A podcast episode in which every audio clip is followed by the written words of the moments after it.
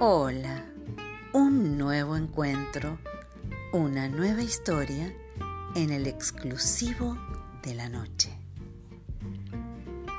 Como de costumbre, el tren hacía su recorrido, pero esta vez fue testigo de una historia cargada de una gran emoción. En él viajaba un joven que tenía su rostro entre las manos. Cuando se dejaba ver, se percibían las huellas de tristeza, dolor y preocupación. Un señor mayor que estaba sentado frente a él le preguntó cuál era el motivo de su turbación. El joven comenzó a relatarle su historia.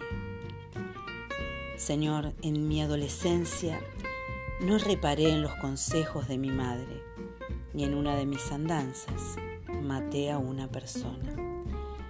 Fui juzgado y condenado a 10 años de prisión.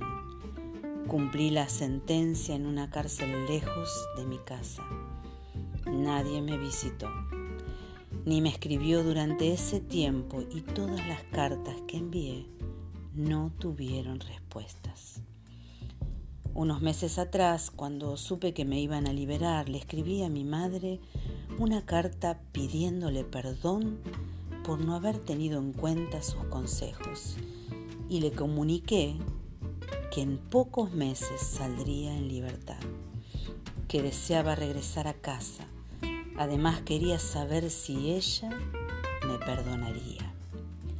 Continuó diciendo, no sé si me estará esperando, pero sí le dije que si lo vas a hacer, te pido que me des una señal, mamá ¿Te acuerdas del naranjo que está en la estación de trenes?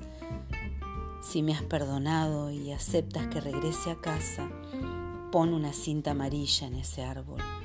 Cuando esté llegando, si la veo, me bajaré y de lo contrario, seguiré de largo. Mientras tanto, el tren se acercaba a la estación en la que él debería bajar.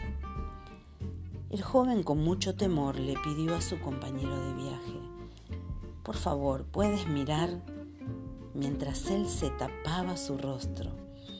El tren comenzó a disminuir su marcha cuando de repente el señor que estaba mirando por la ventanilla gritó lleno de alegría. Mira, mira.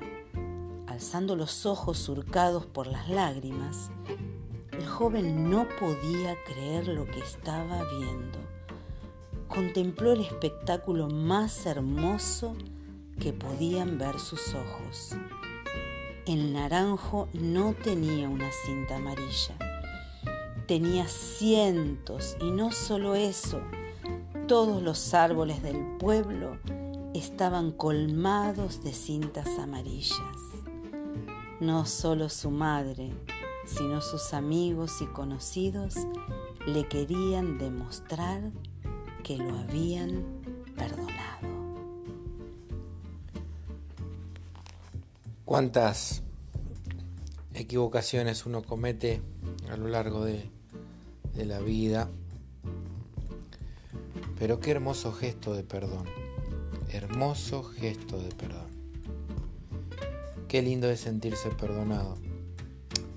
Un dicho popular dice que cuando uno comete un error, dice el dicho que la gente dice, ni Dios te perdona.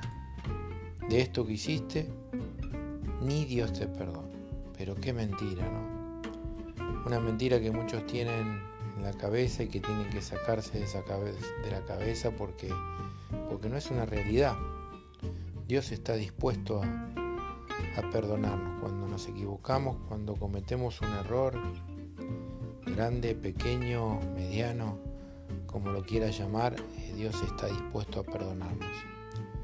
Eh, como la mamá y el pueblo perdonaron a ese muchacho y cuando vio él por la ventanilla del tren al llegar a la estación esos árboles con cintas amarillas, quizás hoy, para vos que escuchás, para mí que hablo, sea este día la estación en la cual tengamos que bajarnos a buscar ese perdón. La estación donde el perdón está ahí latente esperando que podamos descender y quitarnos el peso del, del error de sobre nuestros hombros y sentirnos perdonados, que es una, una cosa tan linda, tan maravillosa. Dios en esta noche tiene el perdón dispuesto para cada uno de aquellos que se arrepientan. Y no importa de lo que, lo que tengas que arrepentirte. Dios no te va a preguntar de qué. Dios va a estar esperando que con un corazón sincero te arrepientas y le pidas perdón a Él, se lo entregues a Él y Él está dispuesto en esta noche como en tantas noches a abrazarte y a darte el perdón que tu vida se merece.